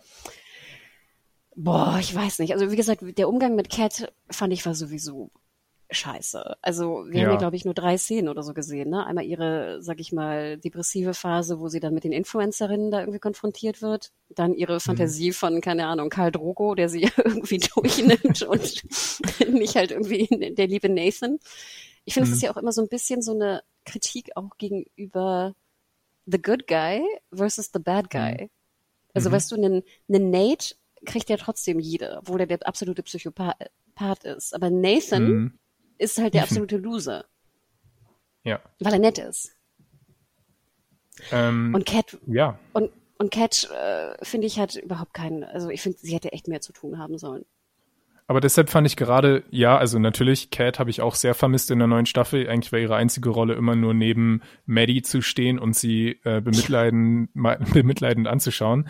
Aber ich fand die Trennung von Ethan dann doch gut, weil wir hatten ja schon die ganze Zeit so ein bisschen dieses Unangenehme, dass Cat eigentlich glaubt, sie hätte irgendwie einen männlicheren Typen verdient, aber irgendwie selber zu feige ist, mit ihm Schluss zu machen. Und wo sie dann so auf diese peinliche Art mit ihm Schluss machen will, kam er in meinen Augen trotzdem als der Überlegene bei raus, weil er das eben, weil er sie damit konfrontiert hat, wie, wie billig das gerade ist. Und dann dieser, deshalb habe ich auch die Szene, als mit, wo er den Nathan, äh, den, den Nate dann noch spielt, fand ich auch so genial, weil er, das war so sein triumphaler Moment. Das, das hat er sich einfach verdient, nachdem er ja, ein bisschen schlecht behandelt wurde die meiste Zeit bisher. Ich gebe dir recht, das ist sein, es war sein Triumph, ne? Absolut. Ich fand auch toll, dass er so viel zu tun bekommen hatte, ne? Nachher im ja. Theaterstück. Aber ich hätte ihm, ich hätte trotzdem, ich fand es, es machte Cat irgendwie, in, brachte sie in so ein komisches Licht, dass sie überhaupt glaubt, mhm. dass sie so mit ihm Schluss machen kann. Ich hätte immer gedacht, Cat wäre, würde doch eher sagen, ich will nicht mehr mit dir zusammen sein. Bumm. Ich weiß nicht. Also Cat hat natürlich so eine aufgesetzte Selbstsicherheit, die sie wahrscheinlich sich auch von Maddie wieder abschaut, die wahrscheinlich die einzige Figur in der gesamten Serie ist, die wirklich selbstbewusst ist und das oder auch weiß, wer sie ist und damit zufrieden ist. Aber Cat, finde ich, wirkte schon immer extrem unsicher. Und dieses Ganze, wo sie sich dann irgendwie einen neuen Look verpasst und so, das war für mich eigentlich alles eher ein Symptom davon. Und deshalb finde ich, passt es eigentlich schon, auch. Aber nicht, mhm falsch, oder? Würde ich sagen. Also falsch im Sinne von unfair. Ich weiß nicht. Also die Szene war schon natürlich schon Slapstick, aber ich finde nicht, dass es gegen die Charakterisierung von ihr sprechen würde. Vielleicht müssen wir sie nochmal anschauen. Ich weiß nicht. Aber ja, interesting. Aber genau, also die We Need a Hero, ne? Bonnie Tyler, ähm, sehr, sehr, sehr, sehr gaye, äh, sag ich mal, Jog, äh, Fitnessstudio oder Fitnessraum-Szene. Äh, Aber das ist ja auch etwas, das habe ich mich ja immer schon gefragt. Ich finde ja so Fitness Szenen und, und, und Fitnessstudios, wo dann irgendwelche Dudes sich vorm Spiegel ihre Muskeln anschauen, gegenseitig immer schon sehr gay. Ich fand, das war irgendwie nichts Neues. Wow, this is serious. This is not a joke. Oder? Also ich meine, ich habe mich das immer äh, gefragt. wenn du so Videos ja. siehst, wo dann, weißt du, so vor riesigen Spiegeln irgendwie da so, wie gesagt, jede Ader auf einem, auf einem Arm irgendwie beleuchtet wird. Ähm, ich dachte mir, ja, das ist natürlich eine, eine Art von Körperkult. Ja, ist ja auch schön. Und ich finde, das, das Bezeichnendste ist, dass Nate dann wütend rausläuft und sein Urteil darüber ist, this is so homophobic. Ja. dass er das verurteilt, weil es eben schwule Männer beleidigen wird. Aber das Einzige, was in diesem Raum an Homophoben äh, stattgefunden hat, ist seine Wut darüber, so persifliert zu werden. Also wenn er nicht homophob wäre, dann hätte er das ausgehalten oder vielleicht sogar, weiß ich nicht, toll gefunden. Toll gefunden, ja. Ist, ja. Aber ich musste auch naja. lachen. Ich fand das, ich fand das super. Auch die, die, die Stimmung dann. Ich, ich fragte mich manchmal, wie lange sie daran gedreht haben, weißt du? Wie mhm. lange? Mhm. Tage bestimmt, würde ich schätzen, oder? Also, ja. Was man so gehört hat, sowieso immer in 20-Stunden-Schichten. Ne? ja, so das es gab ja da diese, auch, ja. Mh.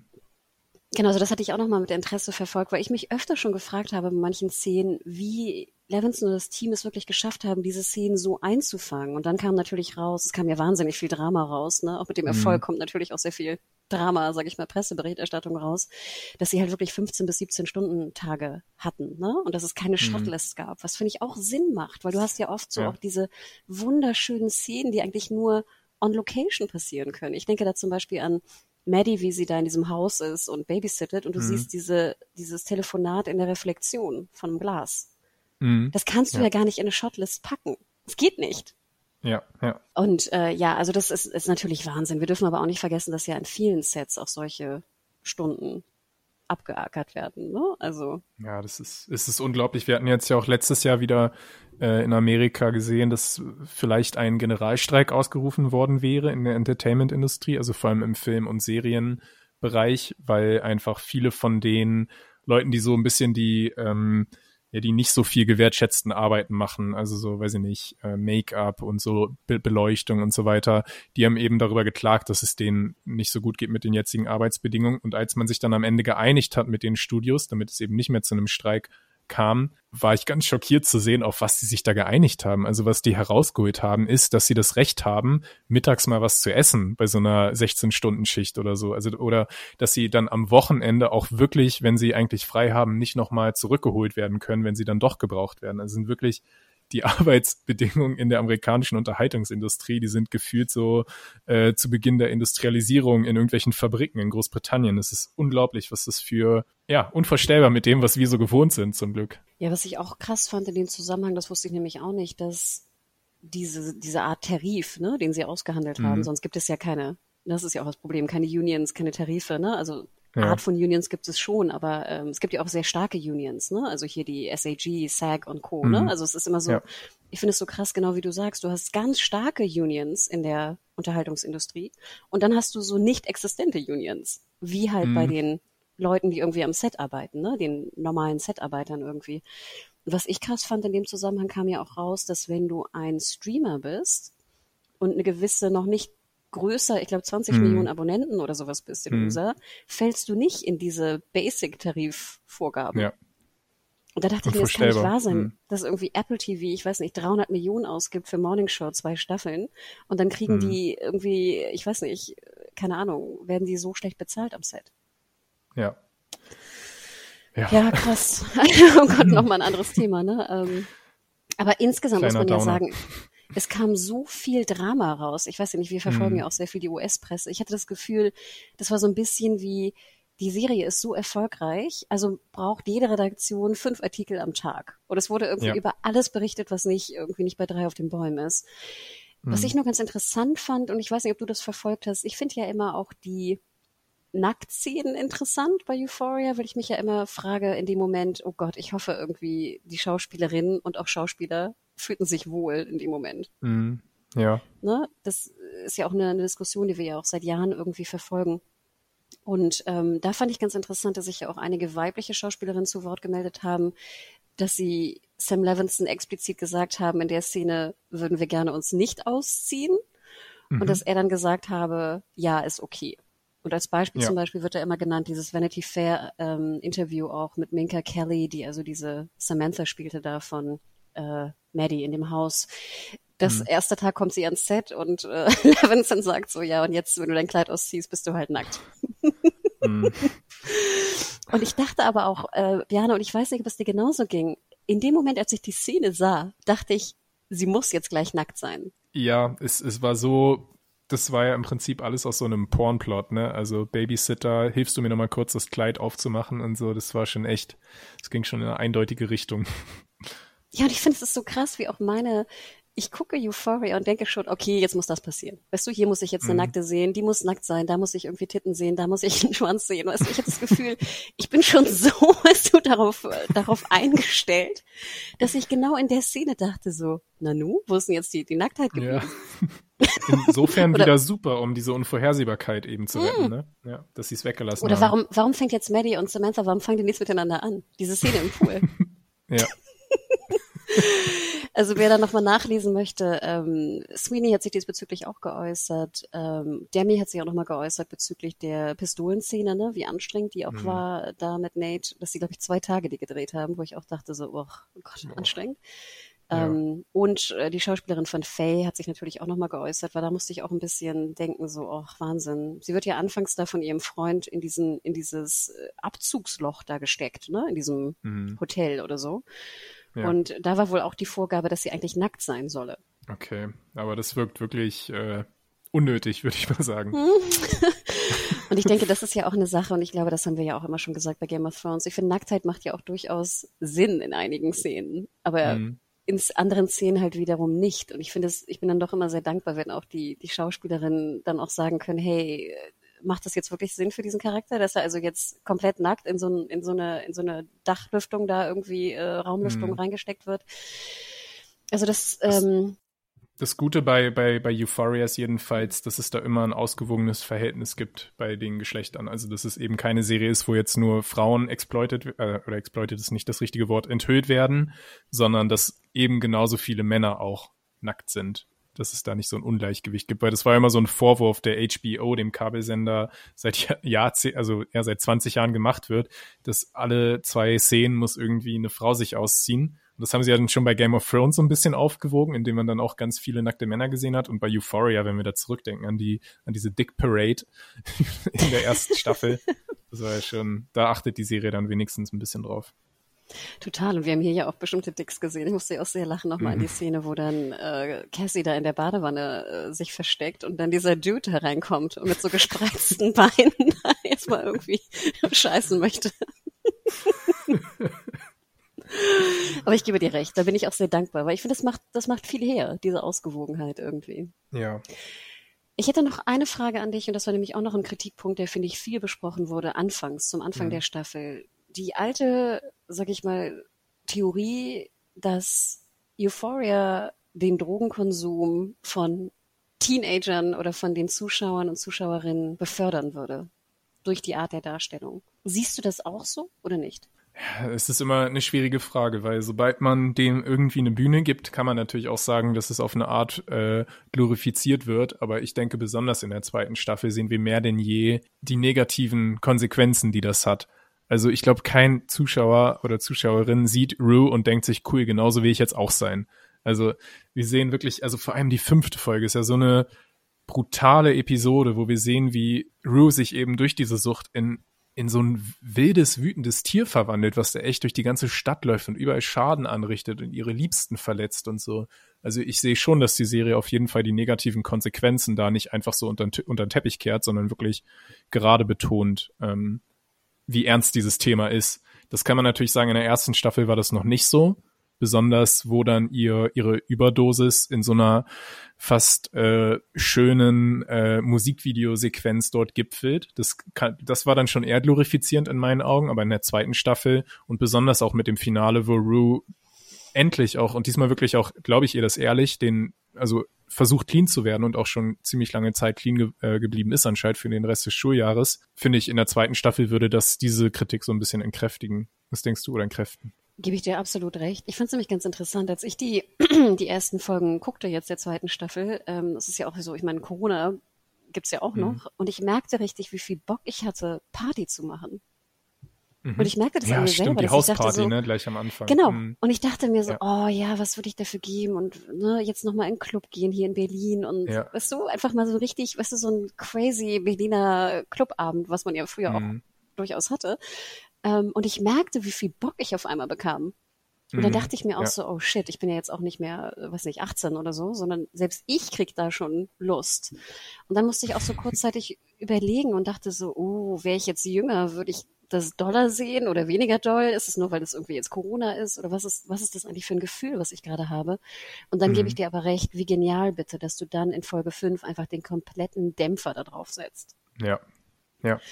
Und ich glaube, dass deswegen auch die Kritik dann vielleicht am Anfang ein Stück weit begründet war, aber ich glaube dann Mhm. spätestens in Folge 5 entkräftet wurde. Ja, man, also ich finde auch, das ist wahrscheinlich auch wirklich der Punkt, wo Euphoria am, wie soll man das sagen, am sichersten steht. Ähm, also, weil Sam Levinson, der hat ja eben diese Geschichte. Also, das ist ja sein persönliches, das ist wahrscheinlich der biografischste Teil der Serie, wenn es um Suchterkrankung geht und diesen Kampf andauernd mit sich selbst und mit Drogen.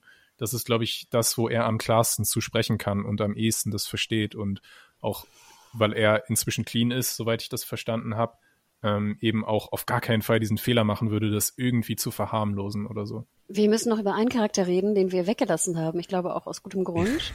Elliot. Elliot. Oh, ich höre Elliots Song seit Tagen rauf und runter. Es ist nicht wunderschön. Ich habe ihn mir gerade noch vor der Aufnahme ange angehört, um ein bisschen zu weinen. Es war wirklich herrlich, oder? Wie ist deine Meinung dazu? Es ist nicht der schönste Song aller Zeiten. Also ich finde ja ganz interessant, jetzt nach acht Folgen Euphoria und bestimmt, ich weiß nicht, in der Playlist 109 Songs oder mehr, welche Songs man am meisten hört. Ja. Und bei mir ist es so eine ganz wilde Mischung. Ich fange einfach mal an aus so alten Prolo-Party-Songs. Also gerade wie du sagst, der Party-Song hier, was ist das? Party Up von DMX, weißt du, aus den frühen 2000ern. Ich liebte diesen Song früher schon, sorry. Ich habe manchmal eine sehr, sehr Mhm. prollige äh, Musikader. Und als ich ihn hörte, dachte ich so, oh Gott, natürlich total abstrus, dass jetzt Jugendliche in der heutigen Zeit so einen 2005er Song oder so hören, ne? den wir früher gehört haben. Also äh, völliger äh, abstrus. Aber er passt so gut und ich kriegte solche Nostalgie auf einmal. Und dann Mhm. liebe ich aber auch bei ihm diese, ich, ich, äh, Jana, ich weiß nicht, wie es dir geht. Ich habe das Gefühl, ich höre manchmal an der Musikauswahl, welche Filme Levinson gesehen hat. Also ich Ja, höre dann das Love Theme von, also ich höre das Love Theme von Spartacus, ne, wunderschön. Mhm. Ich höre hier ganz viele Songs aus diesen ganzen Autorenfilmen, den französischen. Weißt Mhm. du, ich, ich höre irgendwie, was war das hier, Les Choses de la Vie, ne, den, den Philipp Saad. Ähm, ich höre äh, hier Lai, genau, äh, aus Ein Mann und eine Frau. Also ich habe das Gefühl, Mhm. ich, ich, ich höre das Filmseminar französischer Autorenfilm gepaart mit der Jugendmusik von Levinson. Ja. Und dann natürlich noch viel Kram drin dazwischen, ne? Labyrinth und Co. und so, was ich nicht kannte, wo Mhm. ich auch neue Sachen gelernt habe. Aber ich, komischerweise, ich mag diese Mischung. Ich liebe diese Mischung. Ja, und wie gesagt, total. bei mir wechselt sich jetzt also Prolo-Musik der frühen 2000er mit äh, Alex North ab von, von Ja. Spartacus. Ja.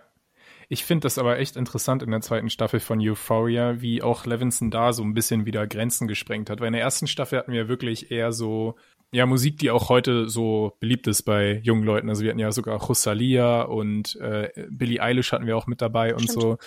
Ähm, also wirklich so Sachen, die Jugendliche wahrscheinlich heute jetzt auch viel hören würden. Und in der zweiten Staffel, besonders am Anfang, hatte ich den Eindruck, dass äh, Levinson jetzt so ein bisschen Musik für Eltern auch mit reinbringt. Also dann war wirklich so auch immer wieder verteilt so äh, Klassiker wie It Never Rains in Southern California oder wunderschön diese Szene auch mit äh, Stand By Me natürlich bei, bei äh, Fess und Lexi. Also wirklich auch so ein paar echte äh, Oldies. Ähm, und das ist, ja, wie du gesagt hast, das ist irgendwie eine Mischung, die auf den ersten Blick gar nicht zusammenpassen sollte, aber irgendwie funktioniert sie total gut. Und ich, also auch meine Playlist wurde durch die zweite Staffel sehr bereichert wieder. Was ist der Song, den du am meisten hörst? Ich glaube tatsächlich ähm, Billy Swan, Don't Be Cruel. Den, der ist einfach so, so schön auch zum Arbeiten, weil er so ruhig und entspannt ist. Ich weiß gar nicht mehr, in welcher Folge der vorkam, ehrlich gesagt. Ich höre auch viel Kennst in Excess wieder. Ja. Mhm. Ich weiß in nicht, welcher Szene war das? Achso, in Excess, diese, die Tanzszene Mhm. natürlich von den, von meinen beiden hier, Cal und seinem Kumpel in der Vergangenheit Ah, ja, sozusagen. ja, ja. Ne? Und nachher im Auto hört, hört er auch wieder in Excess. Das Album ist einfach ein sehr, ich weiß, eine Freundin von mir war eine sehr große in Excess-Fan, deswegen weiß ich Mhm. das äh, von ihr. Ähm, aber das finde ich doch auch, du hast recht, weil die moderne Musik kam eigentlich wenig vor, ne? Mhm, In der zweiten Staffel wurde es sehr viel weniger, ja. Boah, ja, also dann, Elliot's Song. Du musst Ach ja, jetzt ey, schon also- noch deine Meinung zu Elliot's Song sagen, sonst vorher lasse ich dich nicht gehen. Okay, also ich fand natürlich, ich habe überhaupt nicht verstanden, warum das so lang sein sollte. Und ich hatte auch das Gefühl, Zendaya, die daneben hockt, Es waren nur nur wird 20 auch, Minuten, oder? guckt auch so, als ob sie auch überhaupt keinen Bock hat, es zu hören. Also ich ich habe das gar nicht. Ich habe nachher, nachher gefragt, war das irgendwie sein, war das vertraglich geregelt, dass er als. Musiker einmal seinen ganzen Song da reinbringen kann? Ich bin mir, ja, das genau die Erklärung hätte ich jetzt in meinem Kopf auch. Also ich weiß nicht, wie das jetzt offiziell ist, aber ja, das wirkte wirklich so wie, wie ausgemacht und gut, da müssen wir jetzt alle durch. Zendaya lächelt nett und alles, alles gut. Und ich fand, das war so schade, weil ich fand, das war überhaupt nicht nötig. Also wie gesagt, völlig, Mhm. völlig abstrus, das reinzubringen. Und ich fand, es hat dem Finale auch eher wehgetan. Mhm. Ich kann es mir nur gut reden, wenn ich mir denke, wir haben ja vorhin schon gesagt, Unvorhersehbarkeit ist wichtig für Euphoria, eine der Grundsäulen. Und dass Euphoria sich so einer so kitschigen Szene hingibt, ohne das irgendwie ironisch zu brechen. Zendaya hat ja wenigstens einen, weiß ich nicht, irgendeinen frechen Spruch danach machen können oder so. Das war unerwartet, dass Euphoria sich so in Kitsch wälzen würde. Na gut, also genau, wenn, wenn meine, ne, wenn meine Begründung dann äh, hinkommen müsste, müsste ich es positiv sehen. Ne? Ja. du musst es jetzt, du musst es jetzt lieben. Das ist jetzt dein neuer Lieblingssong, sorry. Genau, Dominic Fike, prinzipiell, ich konnte mit ihm eigentlich wenig anfangen. Also, Mhm. ne, er war dann der Enabler Anfang von, ne, von äh, Rue, klar, nachher dann auch äh, mitbeteiligt natürlich. Dann auch fand ich seine Geschichte mit Jules, hat mir auch schon irgendwie missfallen. Keine Ahnung, ich Mhm. hätte den ganzen Plot irgendwie weggelassen. Ja, gebe ich dir recht. Ich fand ihn am Anfang schon interessant und wenn es wirklich einfach so eine so eine reine Freundschaft zwischen den dreien irgendwie so gegeben hätte, wäre das sicherlich auch was was Schönes gewesen. Aber natürlich ist Euphoria nicht so Friede, Freude, Eierkuchen. Natürlich musste da irgendwie was Schlimmes draus werden. Ich hätte es auch weggelassen. Weil du hast recht, die Szenen, wo sie da zu dritt so rumhängen, ne, waren eigentlich Das sehr war schön. voll süß. Ja, Ja, das war so ein voll. bisschen wie, man erinnerte sich auch früher dran, ne? wobei ich dann auch dachte Mhm. bei, bei Euphoria, eigentlich müssen die jetzt alle entweder zusammen Drogen nehmen oder miteinander schlafen. Ja, das dachte sich Sam Levinson dann auch. ich glaube auch, ne? Aber du hast recht, diese Szenen waren sehr, sehr schön, ne? Dass man da Musik Mhm. hört oder einfach irgendwie, dass die auch einfach mal rumhängen zusammen, ne? So. Ja, ja. Ja, hm. Na Naja. Ich habe ähm, basierend auf dieser Szene habe ich gestern Abend noch äh, tatsächlich das Finale von Euphoria repariert, weil ich glaube, man merkt schon so ein bisschen, wir kommen gleich noch zu einem Fazit, dass wir einiges auch kritisch gesehen haben. Und ich glaube, ich habe einen guten Weg gefunden mit einem ganz einfachen Schnitt bei der Serie, wie man das alles retten kann. Ähm, ist jetzt schwer, das zu erklären, aber ihr könnt ja mal auf mein Twitter-Profil schauen, da habe ich das Video geteilt. Das ist nämlich mit dieser Szene, mit dem Song, habe ich Euphoria Oh, du hast es, gerettet. du hast es schon geschnitten repariert. sozusagen. Ja, ja. What? Kannst du es mir einmal kurz erklären oder uns? Ganz grob? Na, das würde ein bisschen den Witz zerstören. Okay. okay. Na gut. Ähm, Ich warte noch auf die, auf den, auf die Rechnung äh, von HBO oder beziehungsweise Okay. auf die Bezahlung. Mhm. wenn Levinson dir dich dann antwittert ne, und sagt, äh, thank you, Biane, for, for saving my show. Aber vielleicht können wir, kommen wir jetzt eigentlich mal zum Fazit. Wie würdest du denn jetzt die zweite Staffel bewerten? Also wir haben gehört, wir, da waren ja auch Kritik. Du hast vielleicht ein bisschen mehr Kritik als ich mit meiner, sag ich mal, alles begründenden Lösung meiner Kritik äh, im Kopf. Ähm, trotzdem, was ist dein, dein Fazit zur zweiten Staffel? Also wenn ich ein Wort auf die zweite Staffel drauf machen müsste als Fazit, wäre es Chaos. Aber ich mag Chaos eigentlich. Und das Chaos bei Euphoria passt zu der DNA von der Serie, weil es ist eine Serie über junge Menschen, bei denen alles, die im selben Moment irgendwie himmelhoch jauchzend und dann wieder zu Tode betrübt sind und so, da geht alles durcheinander. Ähm, so gesehen passt es.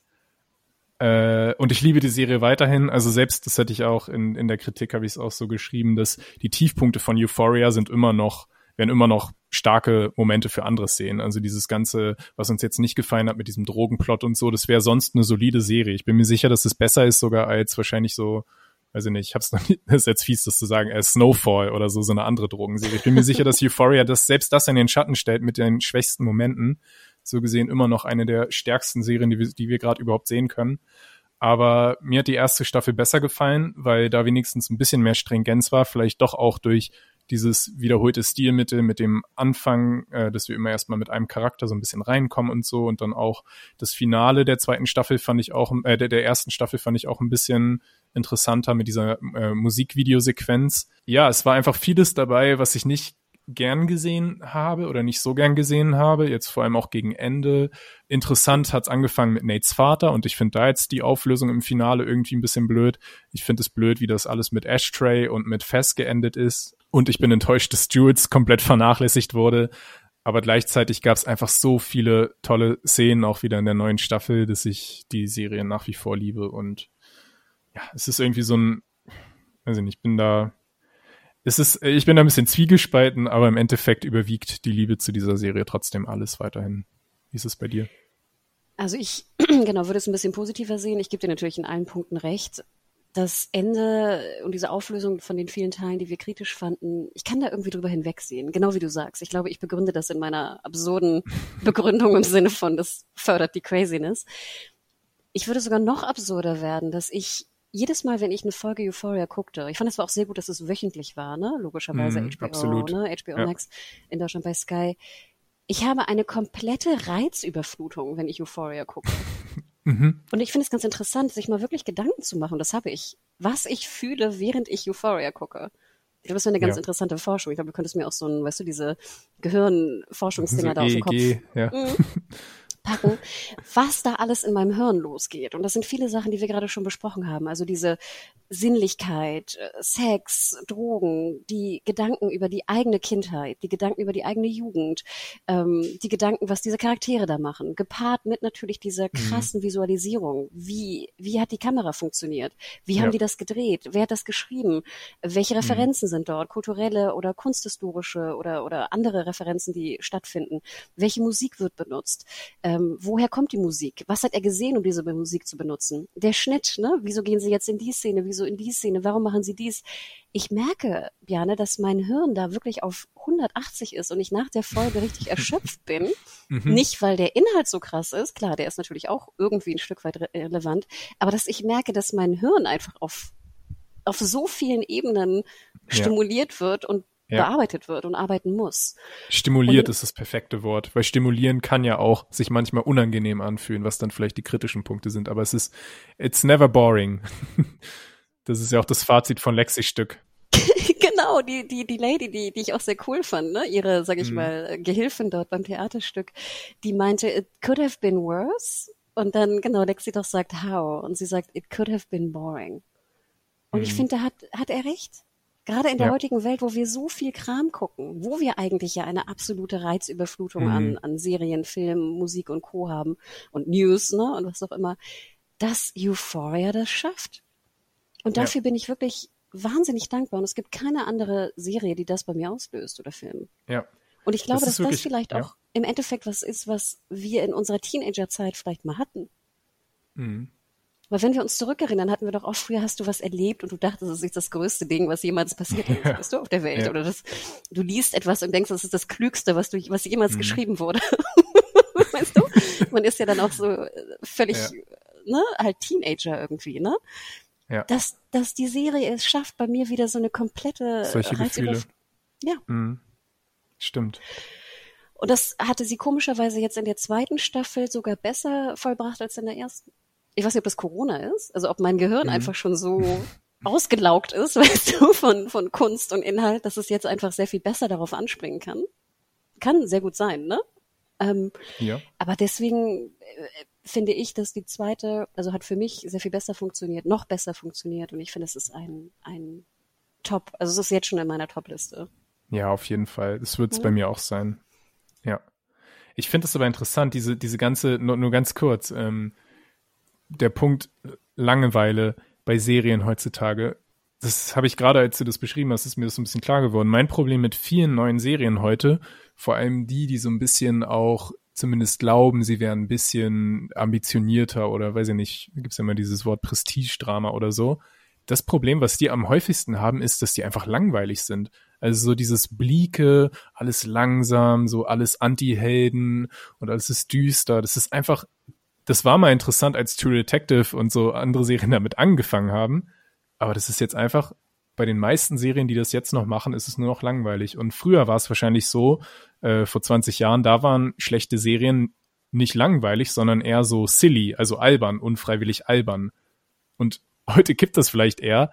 Und die wirklichen Qualitätsserien schaffen es eben auch immer unvorhersehbar und lustig zu sein. Ich meine, das ist ja auch bei Succession so. Succession ist jetzt auch kein, kein bierernstes äh, Familiendrama, sondern es ist genauso eine völlig abgedrehte, verrückte Comedy. Und das macht die Serie eben zu einer der besten, die es gerade gibt. Und Euphoria hat eben auch diese Mischung. Und ich äh, manchmal, also wir machen ja immer diese Pilot-Reviews, wenn wir da irgendwelche Sachen so wie, wie hieß das, Mayor of Kingstown, dieses neue Ding da mit Jeremy Renner, es, ich kam kaum durch den Pilot durch, weil es einfach nur langweilig war. Da war nichts, nichts Überraschendes, Verrücktes mit drin. Oh Gott, du disst jetzt die, die Mayor of äh, Easttown und Snowfall-Fans. ich habe den Piloten auch gesehen und ich muss ganz ehrlich sagen, Ja. ich verstehe genau, was du meinst. Ich fand, der ging sogar Mhm. noch, Mayor of Easttown. Ich finde, der ging, aber ich gebe dir recht. noch einer der besseren, ja. Aber Mhm. die Serien, die meisten Serien wollen heute alle so sein. Und das ist doch langweilig. Ich habe oft das Gefühl, das ist meine Theorie, dass viele glauben, das wäre genug. Und genau wie du Ja. schön beschrieben hast, in Succession, in Arcane, würde ich damit reinziehen, Mhm. merkst du einfach heutzutage, dass du so viel mehr geben musst. Weißt du, du musst so, das muss Mhm. so viel interessanter visuell sein, interessanter musikalisch, Ja, interessanter vom. Ton, Mhm. weißt du? Und dann habe ich auch das Gefühl, dann gucke ich mir manchmal so, so eine deutsche Crime-Serie an und ich will da jetzt nicht wieder auch jemand dissen, aber ich sehe dann 90 Minuten und denke, ihr seid stehen geblieben. Und zwar auf der Zeit von vor 20 Jahren. Vor 20 Ja. Jahren war das vielleicht noch genug. Aber Mhm. Leute, die heutzutage moderne Serien konsumieren, die, das ist, wie du sagst, langweilig. Ich finde, es ist oft zu zäh Ja. und zu uninteressant. Und gerade, wie du schon sagtest, visuell ist es zu uninteressant. ja. Im Schnitt, in der Kamera, im Ton, da muss einfach mehr passieren, weil wir mehr brauchen mittlerweile, weil wir schon mehr gewohnt sind. Mhm. Oh Gott, oh Gott, ich höre jetzt schon die Hate-Mails. Aber ich glaube, die Zielgruppe von Mayor of Kingstown schaut kein Euphoria. Also ich glaube nicht, dass die uns jetzt noch hören. Ich musste auch sehr lachen, Mayor of Easttown und mehr auf hier, Ah, Nee, Kingstown, oder genau, Mayor- Easttown? Ja, ich bin jetzt auch mehr verwirrt. auf, deswegen beide Titel verwirren mich immer so. Ja. Mayor of East, Mayor, also M-A-R-E, ne, Mayor of Easttown und The Ah, Mayor of Kingstown, ja. ne, so rum. Ich meinte die mit Jeremy Renner. Also Mhm. Mayor of Easttown zum Beispiel hatte auch eben die interessanten Sachen, die unvorhergesehenen Mhm. humoristischen Szenen und so. Da war das ja schon mit drin. Aber ja, Mayor of Kingstown war einfach so völlig äh, selbst äh, wichtig tourisch in dem Sinne, dass sie denken, okay, wenn wir es langsam erzählen und wenn die Leute wenig reden, dann ist es auf jeden Fall schon Anspruch. qualitativ Mhm. hochwertig. Genau, dann hat's Anspruch. wenn wir ernst schauen, dann ist es ein gutes Charakterdrama. Genau, wenn Renner drei Minuten über eine Straße läuft, ist es nicht gleich Anspruch. Ja. Aber sorry, nein, ich glaube, wir, wir buddeln unser Grab tiefer.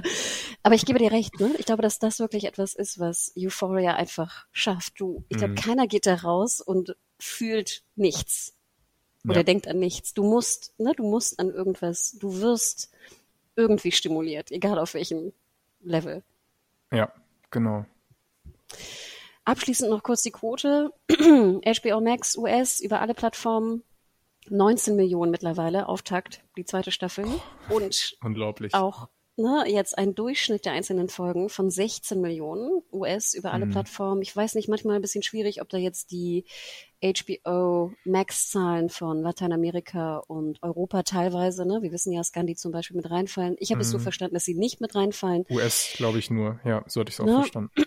Aber natürlich Wahnsinnszahlen. Und ich meine, man, Mhm. man sagt jetzt auch, dass es halt los, dass auch das Finale natürlich jetzt über Ja. die nächsten 90 Tage, ne, das ist ja dann noch die, die Einheit, äh, die 20 Mhm. Millionen auch knacken wird. Wahnsinn. Also es freut mich. Was- es freut mich ja. wirklich sehr. Der Vergleich, der dort auch äh, genannt wurde, war, dass es ungefähr doppelt so viele Zuschauer sind wie in der ersten Staffel, in der zweiten. Also man sieht einfach, diese, diese Serie breitet sich aus wie ein Lauffeuer, weil sie einfach auch überall Gesprächsthema ist. Ich habe also wirklich, das kam dann, als ich wirklich das Gefühl hatte, es ist jetzt Mainstream schon, war, als dann auch äh, Böhmermann in seiner Show auf einmal Euphoria-Memes gebracht hat, wo er wahrscheinlich dann auch erstmal überlegen muss, gut, wie viele Menschen verstehen das jetzt, aber ja, es ist echt überall angekommen. In all den Late-Night-Shows wird darüber geredet. Euphoria ist einfach Mainstream geworden. Im Positiven meine ich das jetzt. Aber es ist ja auch so ein bisschen eine Bubble, ne? Also ich kann mir auch sehr gut vorstellen, dass Böhmermanns Team, ne, auch alle Ja, gut. Euphoria gucken. Das stimmt wohl. Ne? So. ähm, aber vielleicht noch mal ganz schön auch der Vergleich hier. Also Game of Thrones, erste Staffel im Schnitt, ne, neun Millionen Zuschauer, also pro Folge. Zweite Staffel elf, dritte Staffel 14, vierte Staffel 19. Mhm. Und dann ging es natürlich hoch. Also angeblich soll die achte Staffel 46 Millionen ne, im Schnitt äh, geschaut haben, dann über alle Plattformen. Wie gesagt, schwierig jetzt auch in der in den Zahlenvergleich, weil ja ne, HBO Max jetzt auch irgendwie ein Tick weit anders aufgestellt ist als Mhm, früher. ja. Aber ähm, ja, Wahnsinn. Also hätte ich nicht für möglich gehalten, dass Nee, das wirklich so so ein ja, also dass alle drüber sprechen, ne? Auch alle würde ich vermuten Bubbles, ne, die irgendwie Serien Mhm. konsumieren. Völlig zu Recht. Ja, absolut. Also, liebe Leute da draußen. Oder halt, Bjane, du hast deinen Twitter-Account schon angepriesen. Wie heißt Ja. dieser denn? Äh, at Bojack Bockman oder einfach mein Name Bjarne Bock. Und da könnt ihr dann sehen, wie Euphoria hätte enden sollen. Uh, Ist nicht so anmaßend oder so, wenn ich das sage. Klingt nicht, klingt nicht arrogant. Gar nicht. Okay. Gar nicht. Vielleicht Äh, kannst ich du ja auch noch ein Video schneiden. Hm, Können, können wir vergleichen. Ach, danke. Danke, dass du mich jetzt hier bloßstellen musst, dass ich nicht schneiden kann. Was ja auch ein bisschen witzig ist, wenn meine Mutter ja Cutterin ist, ne? Also, Ja. Ich bin mir sicher, dass Äh, du es auch kannst. ich verschweige mal. Ähm, aber nee, werde ich sofort reinschauen und kommentieren. Ich bin nämlich at Hannah Huge auf Twitter. Ähm, ich hoffe, mir fällt ein gutes, äh, eine gute GIF-Antwort irgendwie darauf ein.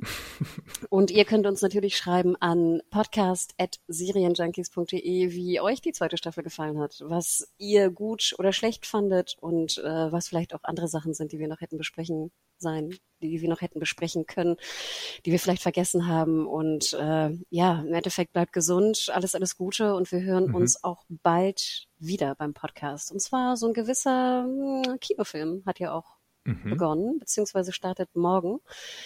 Und äh, ja, da werden wir natürlich auch drüber sprechen. Bjane, vielen lieben Dank. Ja, vielen Dank. Macht's gut. Tschüss.